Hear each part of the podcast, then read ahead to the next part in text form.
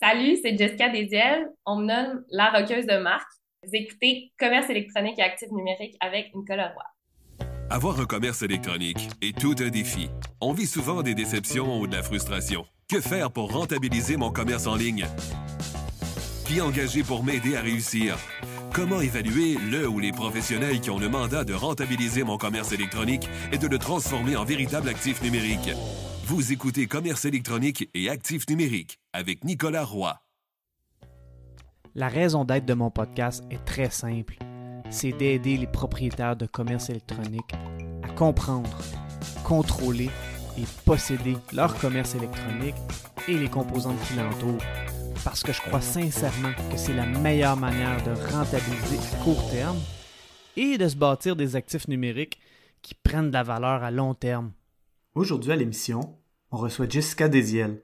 Jessica est la requeuse de marque humaine qui accompagne les entrepreneurs à être reconnus et rémunérés pour leur unicité, leur intégrité et leurs valeurs. Dans cet entretien, on a parlé de l'importance de l'image de marque et de ce que ça implique. Souvent, on va parler de clientèle cible. Puis euh, moi, j'ai un problème avec ça parce que ça fait juste nous donner une vue globale de qu'est-ce qui se passe dans notre environnement, mais ça ne nous montre pas comment agir dans cet environnement-là. J'ai même été posé la question sur les médias sociaux pour aller chercher la réponse. C'est fini de faire du design juste pour du design. Avant de débuter l'épisode, j'aimerais vous inviter au roiseo.com. Le podcast Commerce électronique et actifs numériques est une présentation de Roi SEO. Pour en savoir plus sur vos actifs numériques et leur SEO gratuitement, rendez-vous au roiseo.com. Jessica Desiel, bienvenue à l'émission. Merci. Jessica, es, en fait, euh, ton expertise, c'est dans l'image de marque. Donc, tu vas aider à rocker les images de marque des entreprises. Est-ce que tu peux me parler un peu de, en quoi ça consiste de travailler l'image de marque avec, avec une entreprise? Euh, oui, avec plaisir. Euh, première chose, ce que je tiens à mentionner, c'est que je ne fais pas la même chose qu'une agence, par exemple. Euh, il y a beaucoup d'agences qui vont aller vraiment dans le côté plus marketing, vente au début. Moi, pour ma part, je commence vraiment par parler de l'humain. Euh, j'apprends vraiment à connaître la personne derrière l'entreprise, ce qu'elle fait, ses rêves, ses désirs, ses objectifs. Puis après, on va voir aussi sa personnalité, ses valeurs. Est-ce que ses valeurs sont en accord avec ce qu'elle désire vraiment ou euh, ça ça fit pas, Parce que le but de faire de la stratégie de marque, avant tout, c'est que on soit capable, en tout cas dans mon cas, ma vision de la stratégie de marque, c'est que les bottines suivent les, les babines. Donc, euh, comme j'aime bien l'appeler, j'aide à, à, amener ma clientèle cible finalement à incarner sa propre marque. Donc, vraiment de suivre ces piliers d'entreprise comme un guide plutôt que euh, que ce soit une boîte selon laquelle on doit se coller absolument parce qu'on a dit qu'on allait faire telles affaires. Donc, euh, en allant voir l'humain, ça permet ensuite de bâtir des piliers d'entreprise. Fait que là, on, parle de mission, vision, valeur, positionnement, promesse, qui, qui sont des choses qu'on voit généralement beaucoup dans des programmes de démarrage d'entreprise euh, ou qu'on voit aussi dans le fameux, euh, je perds mon mot encore, je l'ai tellement que mon cerveau l'oublie, le, le, plan d'affaires.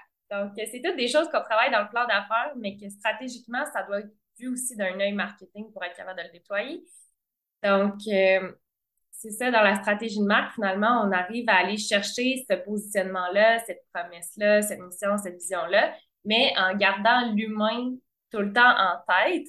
Puis là, je parle de l'humain, mais c'est pas juste l'entrepreneur derrière l'entreprise, mais aussi toutes ses parties prenantes. Donc, euh, euh, souvent, on va parler de clientèle cible.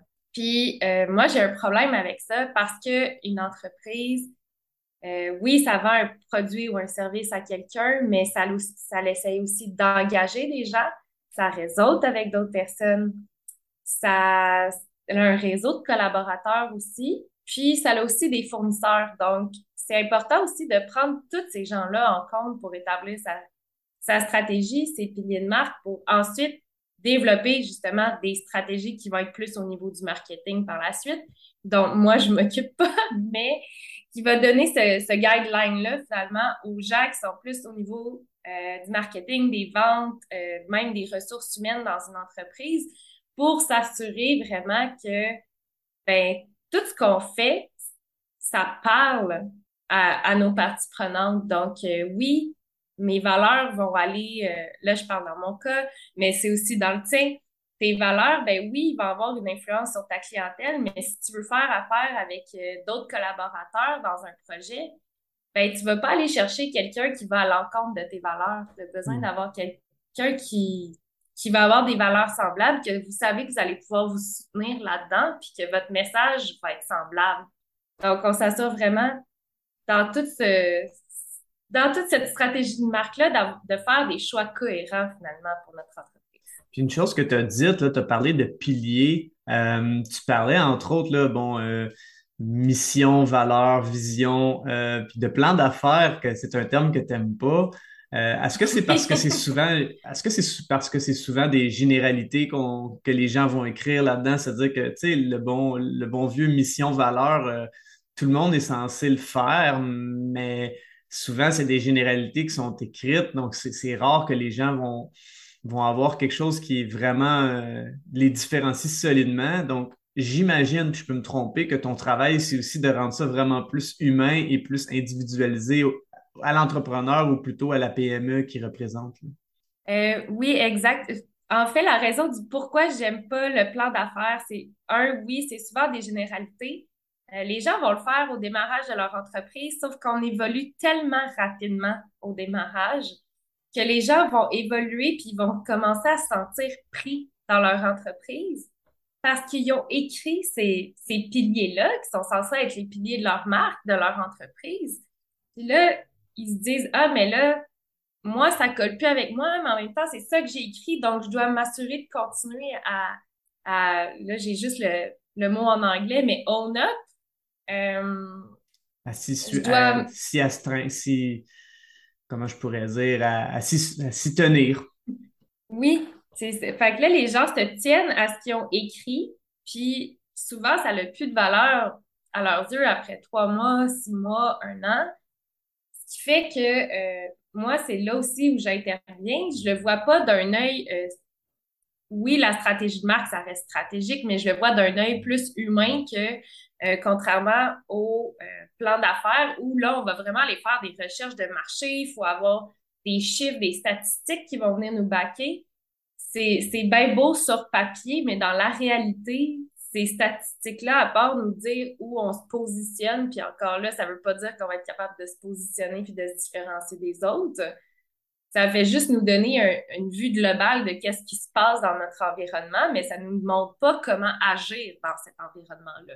C'est pour ça que la stratégie de marque, c'est vraiment là où je dis, OK, toi, tu es un humain, tu as une certaine manière de penser, d'agir, tu as une personnalité.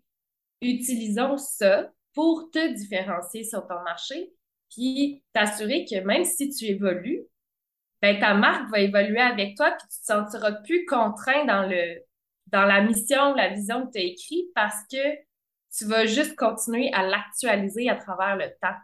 Hmm. Fait que c'est, mon but, c'est vraiment de donner des outils à l'entrepreneur pour plus qu'il se sente pris dans la boîte de, qui a dessiné lui-même, mais plus qui décide comme OK, je me j'aime bien comparer la marque à une maison, fait que je vais utiliser encore cette cette euh, métaphore-là, mais de dire OK, je me bâtis une maison, je me mets des piliers, j'ai des murs porteurs, mais après, si je veux décider de faire une annexe, me rajouter un garage, euh, rajouter un étage au-dessus, c'est possible de le faire, puis je me sentirai pas contrainte de le faire. C'est drôle que tu utilises l'analogie de la maison parce que je fais la même chose avec le SEO, l'analogie de la maison. Moi, ce que je prends comme analogie, ah c'est le nom de domaine, c'est un terrain, puis le site web, c'est la bâtisse, donc la maison.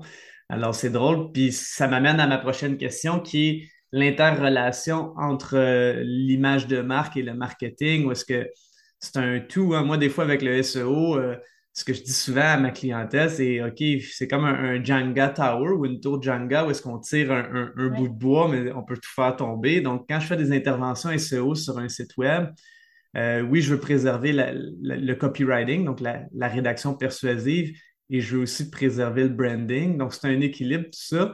Euh, toi, dans le fond, est-ce que tu interviens des fois avec des entreprises qui ont qui ont déjà un marketing mis en place ou tu préfères être la première à intervenir pour être comme un, genre de chef d'orchestre, entre guillemets, pour que les gens puissent suivre le, livre de marque, entre guillemets? Euh, moi, je me considère comme la chef d'orchestre, justement. Donc, si les gens ont déjà un marketing en place, ben moi, c'est sûr que je vais, je vais venir passer le balai d'une certaine manière parce que euh, veux, pas, ce qui a déjà été implémenté, ça se peut que ce soit plus bon ou que ça allait besoin d'être actualisé. Donc, vraiment, en me mettant, en me positionnant comme une guide, comme une chef d'orchestre, ça permet de dire, OK, maintenant, voici le grand livre des, des, règles à suivre pour la marque. Là, je dis des règles, mais bien sûr, on les ajuste en fonction de, de chaque situation. Fait que oui, au niveau du marketing, ça va venir, euh, ça va devenir une ligne directrice, mais ça devient aussi une ligne directrice pour toutes les autres actions qu'il y a à faire au sein de l'entreprise. Même si c'est juste d'aller euh, engager quelqu'un, puis là, je me proclame pas euh, trop de la marque employeur, mais normalement, à mon avis, quand tu as des bonnes valeurs, elles s'appliquent à toutes les, les touch points de ton entreprise. Tout comme la mission, tout comme la vision, c'est censé être une ligne directrice qui va venir inspirer les autres, si on l'utilise bien, bien sûr, à venir embarquer dans notre mission pour l'accomplir avec nous. Hmm. C'est drôle parce que tu as parlé de livres de marque, mais en fait, c'est peut-être même moi qui en ai parlé au début, mais ça m'amène à un point où est-ce que souvent, euh, je crois, en tout cas, moi, je me rends compte qu'il y a souvent cette, cette confusion-là, puis tu pourras confirmer parce que c'est toi l'experte en la matière, mais souvent, les gens, quand ils pensent à l'image de marque, ils vont souvent penser à un logo, ce qui est probablement, ben, en fait, qui est une erreur, mais euh, qu'est-ce que tu dirais à ces gens-là qui, nous écoutent et qui, eux autres, image de marque signifie euh, logo premièrement, alors que c'est peut-être pas la première chose à regarder, mais qu'est-ce que tu dirais à ces gens-là? Ben, la première chose que je dis à ces gens-là, de manière générale, c'est que l'image de marque, en fait, la, la vraie définition, c'est l'image perçue par n'importe qui en dehors de l'entreprise. juste déjà au niveau de la définition, un logo, OK, oui, c'est, c'est un sigle, c'est euh, une estampe, c'est, un signe qui représente une entreprise, mais ça, ça n'a rien à voir. Ben oui, ça a quelque chose à voir, mais quand on le prend pour sa définition elle-même, ça n'a rien à voir avec l'image de marque. Donc, l'image de marque, en fait, c'est juste c'est des stratégies qu'on va prendre pour influencer les gens dans la perception qu'ils ont de nous. oui, le logo, c'est un outil parmi tant d'autres. Sauf que si le logo n'a pas été bien pensé, qu'il n'y a pas de il a pas de signification derrière autre que je trouve ça beau. Ce logo-là ne sert que d'un beau sticker sur une entreprise, puis c'est tout. Puis c'est vraiment important de ben, de prendre le temps de réfléchir à son logo. Puis c'est pour ça que la stratégie de marque vient en premier, c'est que ça nous permet vraiment d'aller jouer dans la, la, psychologie, autant dans la psychologie de l'entrepreneur qui a l'entreprise, de son équipe s'il y en a une, et des parties prenantes pour s'assurer que tout ce qu'on va faire dans le logo, ben, ça va avoir du sens parce que au niveau des couleurs, il y a des choses que, euh, ben, il y a des significations à chacune des couleurs, comme par exemple le bleu, ça peut être la sécurité, mais ça peut être aussi la douceur, le calme. Euh, l'orange, il y en a qui vont trouver que c'est de la joie. Puis si tu n'aimes pas l'orange, ben, ça se peut que tu te sentes agressé par l'orange qui a été choisi. Donc, c'est toutes des choses qu'on doit réfléchir avant. Puis, encore une fois, tout dépend aussi d'où on vient, d'où on habite. Le, ici, au Québec, au Canada ou même, euh, je dirais, euh, dans, voyons, tout l'Occident, euh, le noir, c'est rattaché, c'est rattaché à la mort, c'est rattaché au deuil. Ça, ça, a aussi plein d'autres belles significations, le noir, mais ça c'est rattaché à ça. Puis si on va, par exemple, en Asie, il y a certains pays où le deuil, c'est le blanc. Donc, si on irait en Asie se positionner comme, par exemple, pour une maison funéraire, ben, si on était, toute notre, notre identité visuelle était faite de noir, ben, ça ne ferait pas de sens pour eux, puis les gens ne viendraient pas acheter auprès de nous parce qu'ils se diraient, ben, ça marche pas, c'est pas blanc, fait que c'est toutes des, des choses auxquelles on doit réfléchir que, hey, si je veux faire de l'international, est-ce que ma couleur que j'ai choisie fait le même sens dans cet autre pays-là ou ça va venir euh, finalement amener des, des, pensées contraires à ce que moi j'ai envie de dire. Fait que c'est tous des choix qu'on doit faire. Après, même chose dans les, les, les formes, les cercles, le triangle, il y a plein de, de, définitions rattachées à ça, comme par exemple, le, cercle va être plus féminin, féminin, le triangle ou le carré va être plus masculin, mais est-ce que c'est la même chose partout? Je ne crois pas. Donc, c'est vraiment important d'aller regarder toutes ces significations-là quand on crée un logo pour s'assurer que, un, ça fasse du sens avec notre message, mais aussi qu'on on, transmette la bonne information. Fait que souvent, les gens, ils se disent, hey, c'est bien beau, mais ça veut rien dire parce que c'est juste un, un pêle-mêle de messages qui est envoyé qui, qui ne fait pas de sens finalement. Donc, dans le fond, si je comprends bien, si on, s'adresse, euh, c'est-à-dire qu'on réfléchit au message, aux valeurs, à la mission de façon vraiment plus profonde que juste euh, coucher ça sur un, sur un, plan d'affaires sans trop y avoir euh, creusé pour la signification. Mais si on prend vraiment son temps, on devrait faire le logo par la suite en utilisant les significations graphiques de ce qui a été trouvé euh, donc, ça voudrait quasiment dire que l'entreprise pourrait opérer sans logo temporairement si elle veut passer à l'action rapidement, ou du moins, ou bien non, faire le travail assez rapidement dans tous les cas. Mais on comprend que le logo serait fait après, ce qui est, ce qui est quand même un peu contre-intuitif pour beaucoup de gens qui veulent un logo rapidement. Donc, il y a quasiment à la limite une intelligence émotionnelle à dire, OK, je vais prendre mon temps à comprendre qui je suis, qu'est-ce que je veux faire pour me différencier dans le marché, puis pour vraiment avoir mon identité. Euh, donc, ça prend quand même une certaine intelligence émotionnelle pour aller dans cet ordre séquentiel-là. Exact. Mais en fait, je comprends pourquoi les gens euh, le font dans, dans l'ordre inverse. Euh, j'ai même été posé la question sur les médias sociaux pour aller chercher la réponse. Puis en fait, ce qui est ressorti, c'est que les gens font un logo dès qu'ils se disent Hey, j'ai une idée d'entreprise. Parce que le logo, c'est quelque chose de concret. C'est quelque chose de tangible. Fait qu'ils disent maintenant que j'ai un logo, ça veut dire que mon, mon entreprise existe dans le monde. Hmm. Euh, puis je, je, le comprends, sauf que en tant qu'humain, tu existes dans le monde, tu as la pensée, tu as créé ton entreprise, tu as créé une adresse email en lien avec ça ou une page Facebook, c'est aussi des choses qui sont tangibles. Donc, pourquoi s'en remettre juste à un logo quand notre euh, visage, notre sourire, notre personnalité, c'est ça qui vient chercher les gens en premier, c'est pas notre logo. Ça, je pense que c'est un changement de paradigme qui est en train de se faire euh, au niveau du marketing. Puis je comprends que euh, dans le, le côté du produit, parce que bien sûr, il y a des entreprises de produits, il y a des entreprises de services. Quand on vend un produit, c'est plus simple à vendre quand il y a un logo, que surtout si on veut être distribué dans différents points de vente. Tandis que si on est, puis là, moi, je m'adresse vraiment euh, aux gens qui font du service parce que c'est ces gens-là que je dessert majoritairement.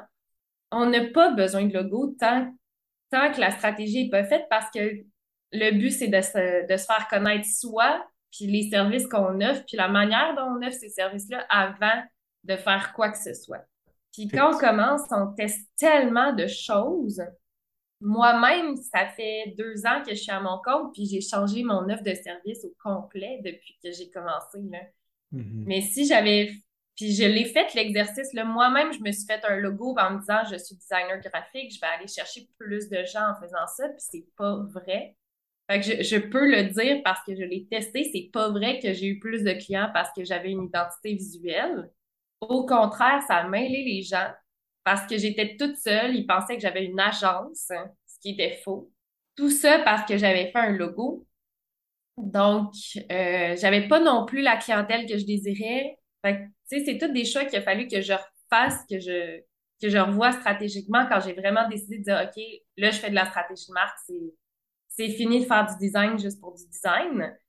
Mais ça a fait que j'ai dû avoir une grosse réflexion. J'ai commencé à dire, à, faire ce changement-là aussi sur les médias sociaux, devoir en parler davantage pour s'assurer que les gens comprennent ce que je fais, pour pas traumatiser mon monde non plus, parce que ça aussi, ça fait partie de la, de la stratégie de marque, s'assurer de faire une transition douce qui va pas brusquer personne pour pas perdre notre bassin client, notre bassin de collaborateurs.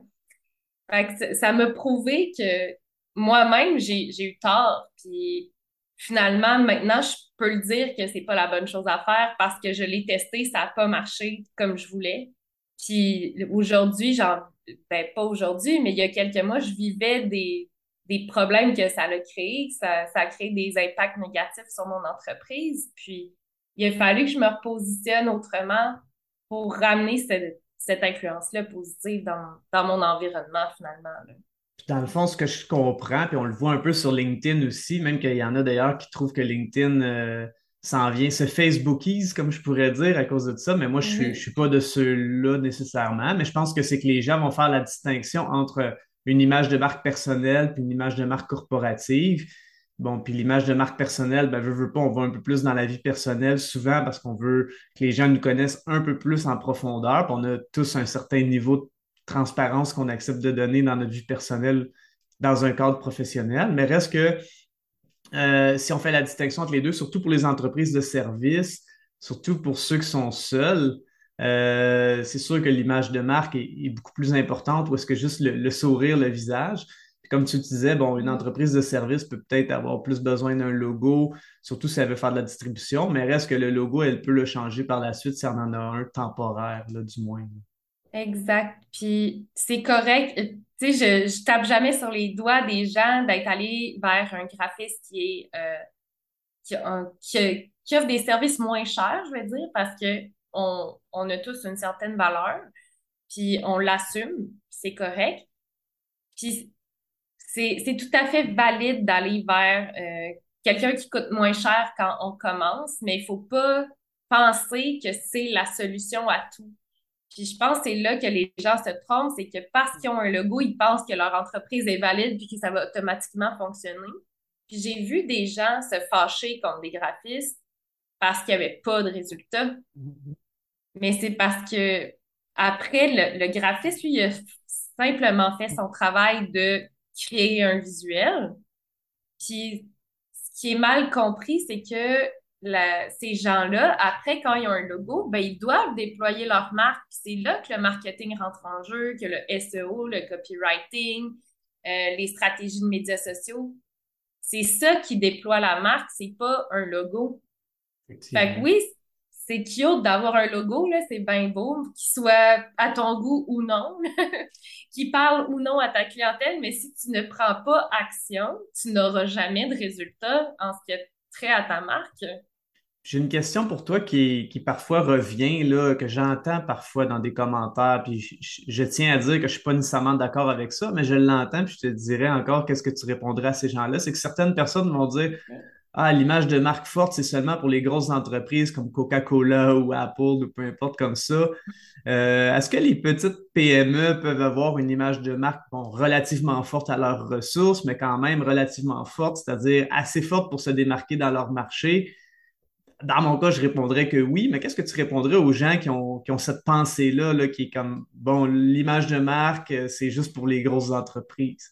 L'image de marque, c'est faite pour tout le monde, qu'on soit travailleur autonome ou une grosse business. Il y en a pour tout le monde, il y en a pour tous les goûts. Puis, ben, l'image de marque, que ce soit autant au niveau stratégique que visuel, c'est un outil pour se permettre de se positionner sur un marché, puis de se différencier. Là où moi, j'amène une différence, c'est que j'utilise la personnalité des gens derrière l'entreprise comme pilier pour positionner l'entreprise, tandis qu'il y en a qui vont vraiment aller plus sur euh, le positionnement au niveau du, type de service. Euh, c'est correct parce qu'il y a différents types de positionnement. Puis quand on est dans le produit, bien souvent, ça va être plus facile d'aller positionner sur les atouts de notre produit que sur la personne qui vend. Mais quand on est entreprise de service ou un travailleur autonome dans le service, c'est important de montrer notre identité, notre personnalité, parce que c'est à travers ça qu'on va faire vivre une expérience à notre clientèle. c'est ce qui va faire qu'il va vouloir racheter ou nous, euh, nous référer à d'autres personnes. C'est en ayant un fit de personnalité qui va se dire Hey, OK, j'ai vraiment eu une expérience magique. Puis oui, ça passe à travers offrir le service, mais si la personne m'aime pas, elle voudra pas me recommander. Mais s'il y a déjà un fit au niveau de la personnalité, ça l'installe déjà un sentiment de confiance qui va faire que les gens vont vouloir continuer, poursuivre l'aventure, acheter, référer. Fait oui, c'est bon pour tout le monde parce que on a tous une personnalité, on se différencie tous à travers notre personnalité, puis qu'est-ce qu'on fait, nos expertises, ou même les généralistes c'est aussi ça qui va faire qu'ils vont se démarquer plus facilement d'un autre, l'important, c'est vraiment de, de miser sur qui on est, puis se dire, OK, ça fait partie de mon positionnement, ça fait partie de comment je me différencie sur mon marché, puis c'est comme ça que je vais réussir à aller chercher de la clientèle.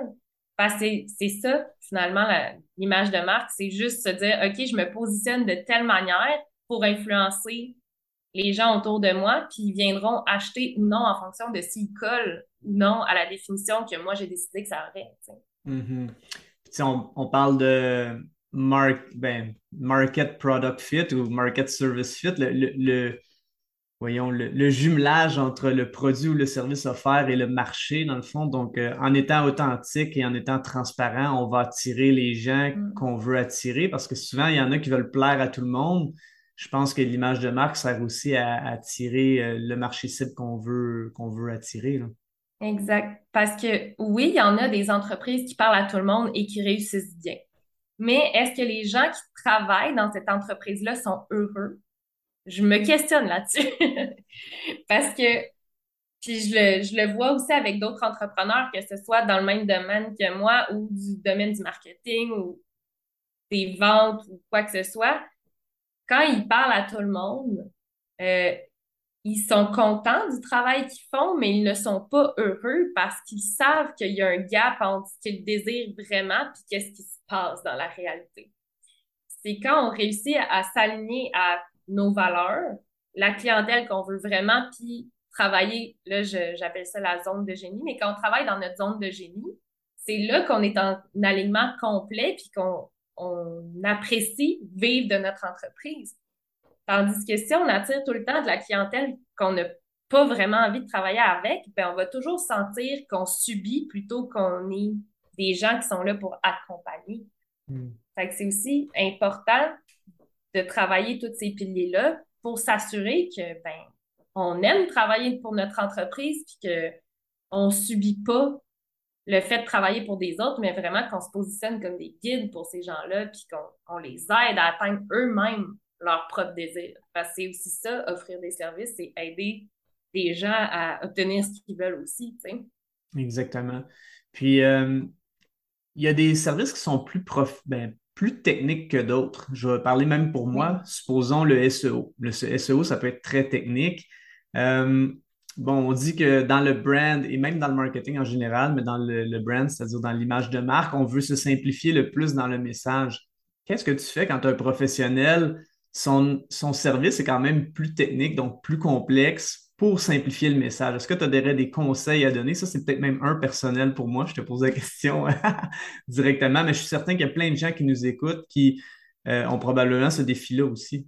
Euh, oui, assurément. Ben, en fait, c'est tout le temps mon premier conseil, c'est d'aller parler avec des gens qui connaissent pas du tout ce qu'on fait. Puis moi, c'est pour ça que j'aime ça travailler avec des gens qui sont super techniques, c'est parce que je sais pas du tout ce qu'ils font. Fait que je suis la personne idéale, en fait, pour qu'eux, ils apprennent à vulgariser leur propre message. Puis après, c'est moi qui vais aller traduire cette vulgarisation-là pour que ça fasse plus de sens puis que ça, ça allait l'air plus attractif. Bien sûr, moi, je fais pas le travail d'un copywriter où là, c'est vraiment son travail de d'attirer les gens avec des beaux mots puis euh, des, des belles recettes. Je veux pas dire toutes faites parce que il y, a des copywriters qui ont leurs recettes qui, qui appliquent puis qui personnalisent. Mais moi, c'est juste la ligne directrice que je donne, mais c'est sûr que souvent dans des métiers plus techniques, on est habitué de parler avec d'autres gens qui font aussi un métier plus technique.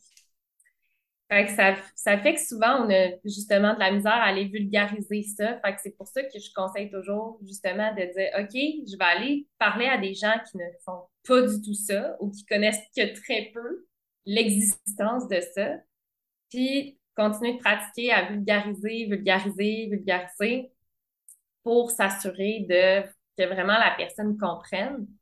Puis je conseille de prendre des notes aussi lors de ces discussion-là pour s'assurer d'avoir un, un, petit backup, de, un petit mémo euh, pour la suite.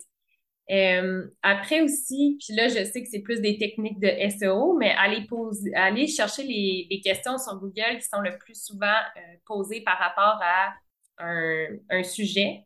Ça permet aussi d'aller chercher l'information pour mieux vulgariser puis dire, OK, j'ai pas besoin d'aller acheter un, un livre tel domaine pour les nuls pour comprendre comment vulgariser finalement. oui, ouais, non, c'est sûr. Ah, c'est super bon. Puis, euh, dans le fond, est-ce qu'il y a des mythes par rapport à l'image de marque que tu entends? Bon, moi, je t'ai parlé du logo tantôt, mais y a-t-il d'autres choses que tu dis, c'est une fausse croyance dans le domaine, euh, j'entends souvent ça, ou des trucs comme ça, euh, ou pas tant que ça? Bien, c'est sûr que celle du logo, c'est la prédominante. après, il y en a une que j'ai vue, ben que qu'on m'a parlé, qui est peut-être moins commune, mais que je, pense que c'est juste que les gens n'osent pas encore en parler, mais c'est euh, la stratégie de marque, c'est un outil marketing pour vendre. Puis ça va être tout le temps pas humain nécessairement, parce que dans le fond, ce serait une stratégie pour manipuler les gens. Ça, je, comme le reste du marketing, finalement, puis, euh, ben, si c'est bien fait, puis si c'est fait dans, en pensant à l'humain, puis pas juste à vendre, mais bien à se dire comme, hey, moi, je bâtis une communauté avec les mêmes valeurs, ben, ça, ça change déjà tout le sens. Puis moi, je vais vraiment travailler dans ce sens-là de, justement, c'est pas juste la clientèle que tu essaies d'aller chercher, c'est offrir un produit qui va ou un service qui va changer la vie de cette personne-là pour de vrai. Puis cette personne-là, ben, elle, elle va être prête à te payer en échange pour la valeur que tu lui donnes parce qu'elle va sentir qu'il y a une valeur derrière ça, puis qu'elle n'est pas juste rattachée au prix ou au produit ou au service rendu, mais qu'il y a plus que ça parce qu'il y a une relation qui se bâtit entre un humain puis un autre humain. Puis ça donne qu'il y en a un, c'est un entrepreneur qui vend quelque chose, puis l'autre, c'est peut-être un entrepreneur ou juste un client qui achète ce produit-là. Mais quand on bâtit une relation, ben, ça donne beaucoup plus de valeur à, à toute cette relation-là. Puis c'est pas, c'est plus rendu juste une relation qui est basée sur l'achat, mais vraiment sur la transparence, l'authenticité, puis le, le désir d'entraide. À la limite, moi, c'est, en tout cas, moi, c'est ma vision de la stratégie de marque, puis c'est comme ça que je le vends. Puis c'est pour ça que je le fais, c'est parce que je me dis, c'est, on est dans un monde où on essaye de s'entraider à devenir meilleur. C'est pas juste en essayant de faire avaler un message à l'autre puis de lui enfoncer dans la gorge à la limite pour l'obliger à acheter. Il y a des manières humaines de convaincre les gens d'acheter, puis ça peut se faire dans la douceur, puis ça peut se faire dans la confiance, puis dans même dans l'humilité, dans l'humilité, voyons, j'ai la à dire, l'humilité à la limite. je suis d'accord avec toi. Puis, tu sais, je pense que l'image de marque, grosso modo, bon, c'est oui, euh, c'est une relation, tu l'as bien dit, c'est la relation avec la personne ou l'entreprise.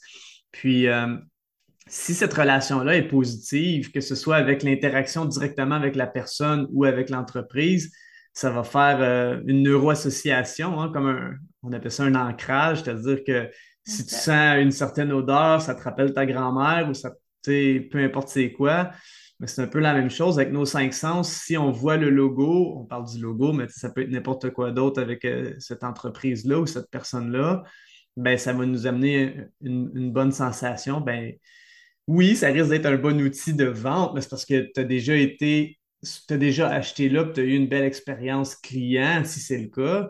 Donc, même l'image de marque, ça va aussi dans les opérations, pas juste dans le marketing, c'est un tout, c'est l'écosystème au complet euh, qui fait en sorte que ça crée euh, une émotion positive parce qu'on est des êtres beaucoup plus d'émotions que de raison. Donc, euh, Je pense que la mission, les valeurs, ça, fait partie des émotions aussi. Oui, puis c'est aussi que plus que jamais, j'ai l'impression que la pandémie a accentué ce sentiment-là, mais les gens ont besoin de sentir qu'ils font partie d'une communauté. Mm. Puis la stratégie de marque, c'est aussi un outil pour t'aider justement à bâtir la communauté que tu désires. Fait que si les gens se rattachent à tes valeurs, ta mission, ben ça va être tellement plus facile d'avoir des vraies bonnes discussions authentiques, cœur à cœur avec ces gens-là parce que le sentiment de confiance va s'installer. Puis c'est là que ça va tout changer parce qu'on est rendu dans un monde où la relation est plus importante que l'achat. Mm-hmm. Fait que si tu dis OK, j'achète ce service ou ce produit-là parce que je sens que je vais faire partie de cette communauté-là, que je vais pouvoir échanger avec ces gens-là, puis que ça m'apporte quelque chose, ben tant mieux, je vais le faire. Ouais, c'est pas juste euh, Marilyn Monroe ou Elvis Presley avec un coke qui te font sentir cool parce que tu bois du coke puis tu vas être Elvis ou Marilyn Monroe. Là. On s'entend que c'est plus que ça. C'est plus que ça maintenant. Ben oui, puis je le vois, tu sais, euh, surtout, bon, là, c'est surtout dans le domaine du coaching, mais tu sais, euh, je sais pas si tu connais la coach Mélanie Meyer, mais euh, cette femme-là, elle fait vivre des expériences incroyables, puis elle les fait vivre à tous les prix. Donc, elle a des masterclass gratuites, puis ces gens qui achètent ses plus gros services, ils payent jusqu'à 15 000 par mois, là. Donc, elle elle, s'est vraiment assurée de créer une expérience pour tous les types de portefeuilles, pour tous les types de personnes, puis où ils sont rendus aussi dans leur cheminement personnel et professionnel. Mais elle crée aussi une connexion authentique. Elle dit la vérité à travers ses publications. Euh, ça arrive que durant ses masterclass, elle va pleurer, puis elle va pleurer pour vrai, là, parce qu'elle est émue du moment qui se passe, des interactions qu'elle est en train de créer avec les gens, puis ça fait qu'elle a une communauté de plus de 15 000 personnes qui sont impliquées dans ces groupes sur, les médias sociaux, qui vont commenter tout ça parce que cette femme-là, elle est authentique, elle est transparente, puis c'est les gens vont pas aller la bitcher parce qu'elle porte du Gucci ou, ou du Dior. Là. Elle a travaillé fort pour se rendre là, puis elle assume ses choix, puis sa transparence, ça fait que les, les gens, ils essaient même plus de l'attaquer parce que comme moi, si tu m'attaques ça m'importe peu, je m'en fous. Genre, j'ai tous ces gens-là pour me baquer qui croient en moi puis en ce que j'offre, puis moi, je crois en eux aussi, tu sais. Mm. fait que c'est un peu... C'est possible de créer ça à plus petite échelle. Oui, cette femme-là, elle a réussi, puis c'est correct, puis elle a réussi à sa façon en fonction de ses rêves à elle, mais on a le droit d'avoir des rêves différents, puis de créer aussi ce sentiment-là auprès des, des gens qu'on côtoie. C'est super.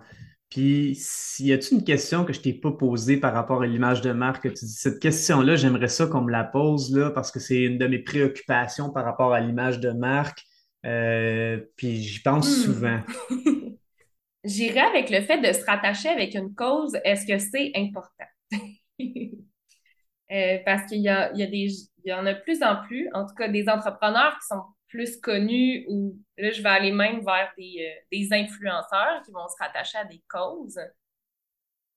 Puis, euh, ben, tout dépendant où on en est rendu dans notre entreprise, je pense que ça peut être important de se rattacher à des causes qui sont associées à nos valeurs parce que ça va aider à justement créer ce sentiment de communauté-là, mais aussi montrer que hey, on n'est pas juste là pour euh, faire de la business, on est là aussi parce qu'on est humain, on a une vie en dehors de notre entreprise.